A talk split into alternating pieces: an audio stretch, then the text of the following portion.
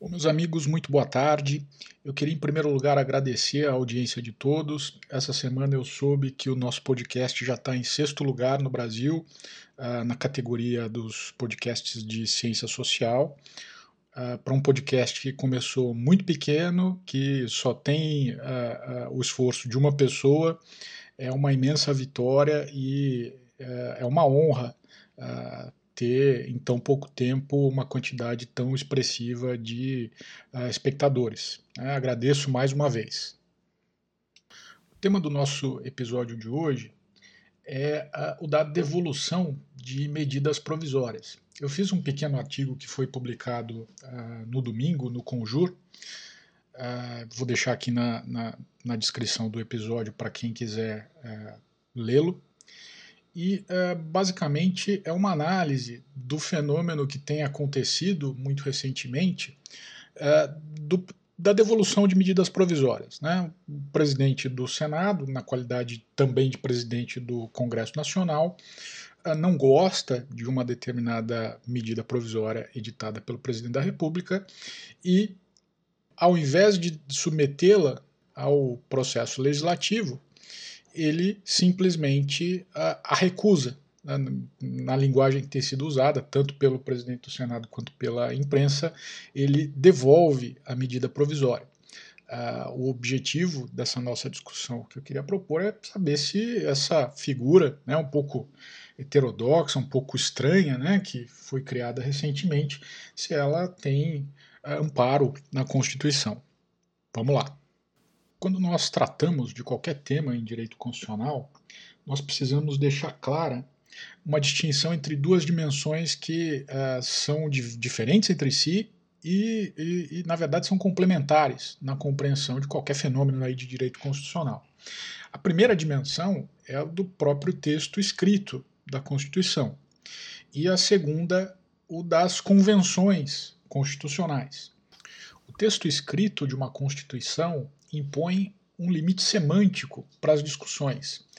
Ele estabelece aquilo que o Kelsen chamava de moldura interpretativa, sobre a qual incide um segundo fenômeno que o Tércio Sampaio Ferraz é, identificou bem, que é o, do o que ele chama de princípio da inegabilidade dos pontos de partida. Eu explico. As disputas forenses doutrinárias podem se dar no espaço interpretativo concedido pelo texto constitucional, sendo vedado a todos negar a existência né, da norma escrita e também os limites positivos e negativos da moldura interpretativa que essa norma escrita impõe. É dizer, eu não posso negar que uma norma existe e não posso negar o sentido óbvio uh, que ela semanticamente impõe. As convenções, por sua vez, existem num espaço não do texto constitucional, mas da lacuna constitucional. Uh, tecnicamente, elas são as regras não escritas que se destinam a, a disciplinar o cumprimento da Constituição por um órgão ou poder do Estado. O exemplo clássico de convenção é o da formação dos governos na Inglaterra, em outros países parlamentares também. É, na Inglaterra, em nenhum lugar está escrito que o partido com maioria no parlamento tem o direito de formar um governo. Todavia, é, trata-se de uma regra de funcionamento do sistema que é tão reconhecível quanto, por exemplo, os termos da Magna Carta. Ninguém nega que isto existe. E para que não digam que o exemplo não vale, porque a Inglaterra não possui uma constituição escrita, tirando alguns documentos escritos esparsos, né, talvez o mais famoso seja a própria Magna Carta, é, a mesma coisa acontece em outros países, como o Canadá. É, e o Canadá, por falta de uma constituição, tem duas. Ele tem uh, o British North American Act, de 1867, e tem a Constituição de 1982. Em ambos, é, não há em nenhum lugar um dispositivo que diga como é que o governo é formado. Não se diz que o partido com maioria tem o direito de indicar o primeiro-ministro e formar um governo. Mas essa regra é reconhecida como, como uma convenção que, ah, na ausência de um dispositivo explícito da Constituição, regula a formação do governo.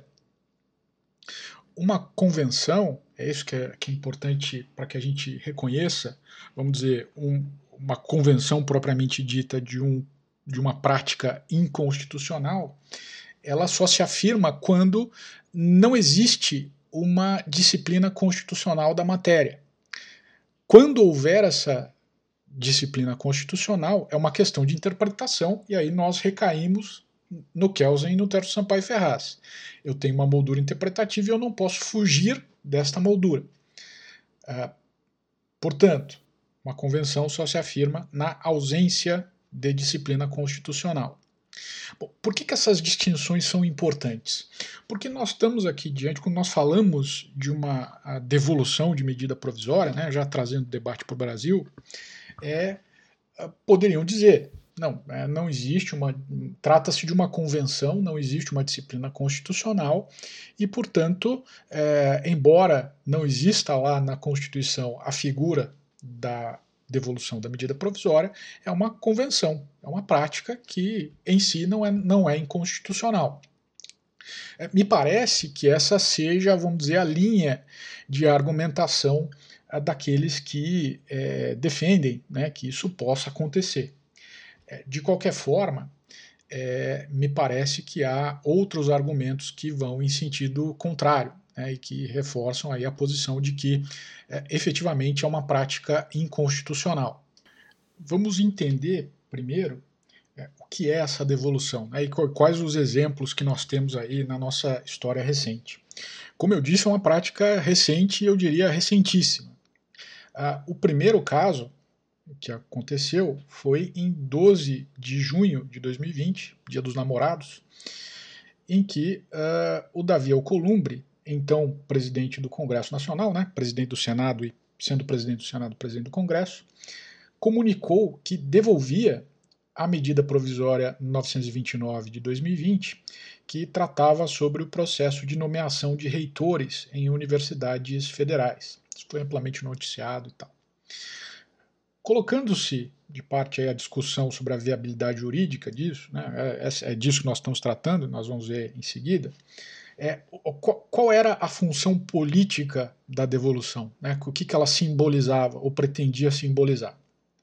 É demonstrar ao presidente da República um alto grau de descontentamento do então presidente do Congresso Nacional com a medida provisória devolvida. É, em suma, como se diz na mídia, né, impor uma derrota ao chefe do executivo. A devolução, né, se a gente olhar por esse ângulo meramente político, tinha a, a, a função aí de servir como uma birra institucional. O segundo exemplo de que se tem notícia é mais recente. Em 14 de setembro de 2021, há poucos dias, portanto, o senador Rodrigo Pacheco, também na qualidade de presidente do, do Congresso Nacional, anunciou que devolvia a medida provisória número 1068 de 2021 que alterava o marco civil da internet. No mesmo dia, a ministra do STF, Rosa Weber, eh, deferindo uma medida cautelar na ADIM 6991, que era para suspender essa mesma medida provisória, aparentemente validou, e aí em obter dictum, né, incidentalmente, né, num, num, numa menção incidental naquilo que ela decidia, essa prática da devolução. Eu vou transcrever aqui o item em que ela menciona isso. Ela diz o seguinte, abre aspas, assinalo finalmente por necessário que a presente decisão, é, isso é, a decisão em que ela suspende a, a medida provisória, não impede que o eminente presidente do Congresso Nacional formule, eventualmente, juízo negativo de admissibilidade quanto à medida provisória 1068 de 2021, extinguindo desde logo o procedimento legislativo resultante da sua edição. Fecha aspas. Veja, quer nós chamemos esse ato do presidente do Senado de devolução, ou quer nós adotemos esse esse termo pretensamente mais técnico, né, que a ministra Rosa Weber utilizou, de juízo de admissibilidade de medida provisória. É, o fato é que a figura não apenas não existe na Constituição de 88, como contraria o procedimento legislativo ali definido para a tramitação de medidas provisórias, especialmente no artigo 62. E é exatamente isso que impede entre nós a adoção dessa prática, mesmo que a título de convenção, como eu acabei de dizer. É, eu identifico, né, em favor dessa ideia de que a devolução de medidas provisórias é inconstitucional, uh, quatro argumentos. O primeiro, devolver uma medida provisória fere o direito do chefe do executivo a ter né, a medida provisória por ele editada apreciada pelo Congresso Nacional. Faz parte do equilíbrio entre os poderes a divisão do trabalho na produção normativa.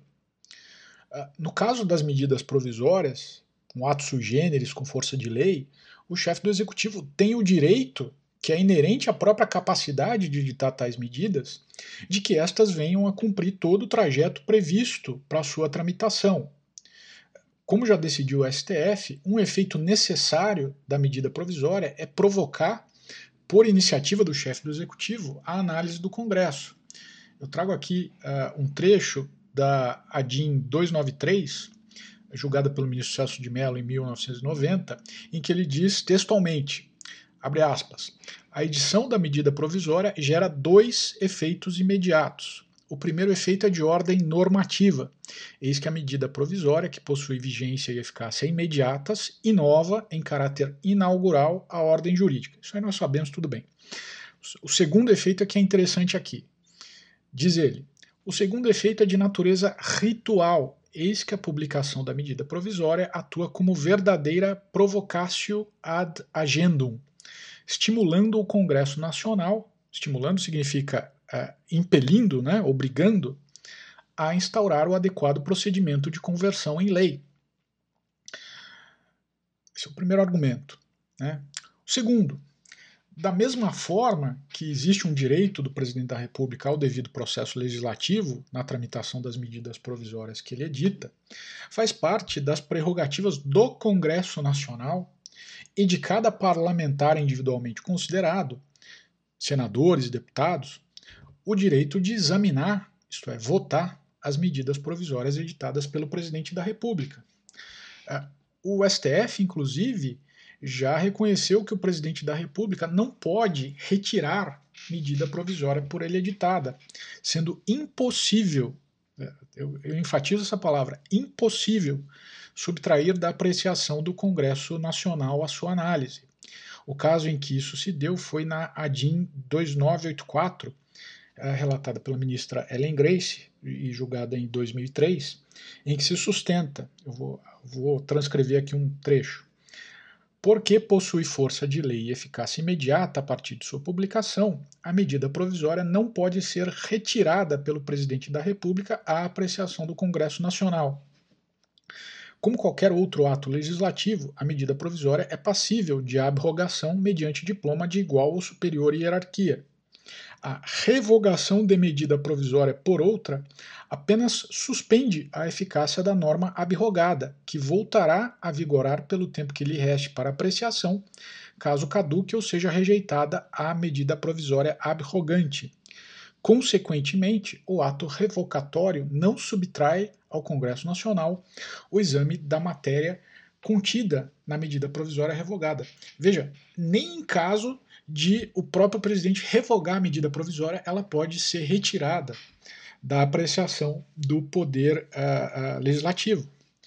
Exatamente por essa mesma razão, na minha opinião, o presidente do Congresso, ou presidente da Câmara, ou presidente do Senado, conforme o caso, não pode usurpar esse direito, substituindo a vontade do conjunto dos representantes do povo pela sua. Terceiro argumento a prática de devolver medidas provisórias aumenta exponencialmente a insegurança jurídica. A eficácia da a medida provisória eventualmente devolvida, né, por, por, eficácia nós estamos tratando da sua capacidade de incidir, incidir no mundo fático, gerar relações jurídicas, que são muitas vezes aí de um impacto social, um impacto pessoal enorme. Né? Não, não é brincadeira. Né? Uma medida provisória tem o efeito de uma lei. Né? É, Bom, essa capacidade ela cessa quando existe essa devolução, né? E aí, vamos ver, vamos pensar juntos, né? É, quando isso se dá, né? É na data da publicação desse ato, entre aspas aí, porque não sabe o que ele é de devolução, ou é na data de aviso de recebimento do presidente da República, né, quando o presidente do Congresso, o senhor Pacheco o senhor Alcolumbre, mandam lá o ofício uh, dizendo que estão devolvendo a medida provisória. Né, é, é do AR que conta, né, ou mais. É, Conta-se no, no, no, na data da divulgação da manchete pelos portais de notícia ou no dia útil seguinte, a partir de cada uma dessas datas, né, considerando aí por analogia as regras do processo eletrônico, e daí se, se for é, esse tipo de compreensão, é a partir de qual data. Né? Então, vejam, é, imaginem só uh, o, o, o enorme grau de insegurança jurídica que esse tipo de atuação, eu diria irresponsável, uh, produz. É, a, a, própria Constituição reconhece a importância, né, vamos dizer, o, o, grau de desordem que pode advir de uma medida provisória editada, porque ela tem realmente a força de lei, quando ela diz que os efeitos de uma medida provisória que não, não seja, porventura, convertida em lei deverão ser disciplinados pelo Congresso. Então, o, Congresso não pode se, se furtar de disciplinar isso. E se ele não uh, disciplinar, é, as relações constituídas sob a medida provisória que eventualmente não tenha sido convertida em lei uh, vão ser mantidas né, para sempre, né, porque se constituídas sob a vigência da lei, elas vão seguir uh, uh, sob a sua vigência até o fim né, da medida provisória. Então vejam, não é um problema sem importância, é um problema da máxima importância. Né. Bom, não fossem já suficientes né, esses argumentos, há um outro é, do qual o presidente do Congresso Nacional e aqueles que com ele concordam, imagino que para que ele para que tenha surgido essa ideia de devolução de medida provisória, deve ter tido algum tipo de apoio ali da assessoria do Senado, enfim, né, dando algum tipo de justificativa jurídica para viabilizar isso, né, e, a meu ver, uma justificativa totalmente errada. Né. É, e, bom, existe um fator que ninguém consegue fugir é o fato de que o procedimento legislativo uh, disciplinado, né, estabelecido pela Constituição para a tramitação de medidas provisórias, é, não comporta, em nenhuma hipótese, nós vamos ver isso, a figura da devolução. O artigo 62, que trata do assunto, prevê as hipóteses de cabimento, né, são situações de relevância e urgência, assim consideradas pelo presidente da República, os efeitos do ato, né, tem força de lei, a Constituição diz que tem força de lei, a relação das matérias que não podem ser disciplinadas por medida provisória, que estão lá no parágrafo 1 do artigo 62, e a necessidade, como eu disse, de o Congresso disciplinar os efeitos da medida provisória não convertida em lei uh, por meio do decreto legislativo, é o parágrafo 3. Quanto ao processo legislativo propriamente dito, o artigo 62 prevê que o processo legislativo será o seguinte: cabe a uma comissão mista de deputados e senadores examinar e emitir parecer sobre a medida provisória antes da sua deliberação, que deverá ser realizada em sessão separada de cada uma das casas do Congresso, pelo respectivo plenário. E mais, né, o, a votação vai começar sempre pela Câmara, e é, essa disciplina está nos parágrafos 8 e 9 do artigo 62. O parágrafo 5 estabelece que, abre aspas, deliberação de cada uma das casas do Congresso Nacional sobre o mérito das medidas provisórias dependerá de juízo prévio sobre o atendimento de seus pressupostos constitucionais. Fecha aspas. Longe de significar que esse juízo prévio será realizado pelo presidente do Congresso, o que esse dispositivo consigna é apenas então somente a necessidade de que o parecer da comissão mista e a respectiva votação por cada casa sejam realizados em duas partes, né, duas fases. Primeiro, analisando o atendimento dos requisitos constitucionais e segundo, o mérito.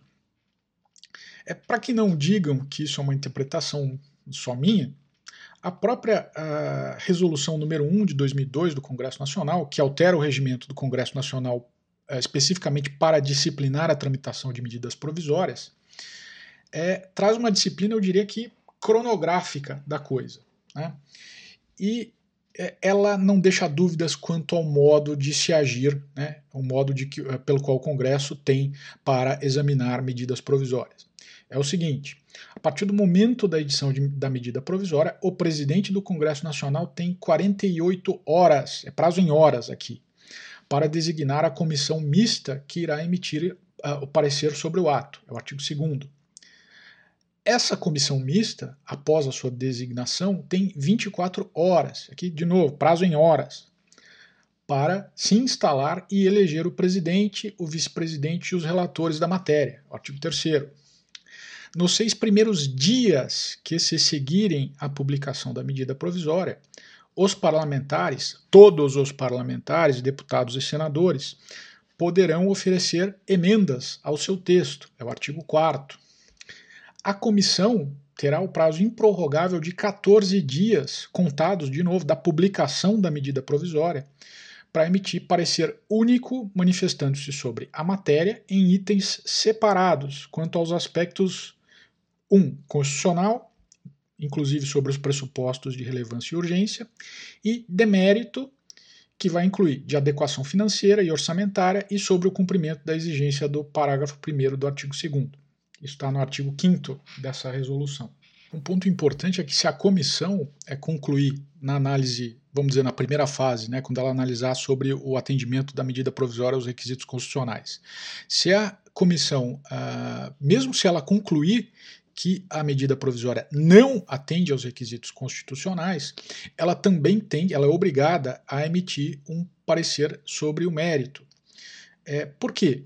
Porque a resolução pressupõe que tudo vai ser levado ao plenário. E o plenário de cada uma das casas é que vai votar se existe uma constitucionalidade ou inconstitucionalidade na medida provisória, né, a primeira fase da votação, e depois sobre o mérito. E quando, ela for, quando o plenário for deliberar sobre o mérito, ele precisa ter também o parecer da comissão. Né? Então, é, é, tá claro, né, quando a gente olha essa, essa sistemática, que está no artigo 5 da, da resolução, que ela pressupõe né, que se houver um, uma análise de admissibilidade né, da medida provisória, né, para nós nos lembrarmos aí da, da fala da ministra Rosa Weber, ela, essa análise vai ser feita pelo plenário e nunca pelo uh, presidente do Senado do Congresso Nacional, na quer na qualidade de presidente do Senado ou do Congresso Nacional.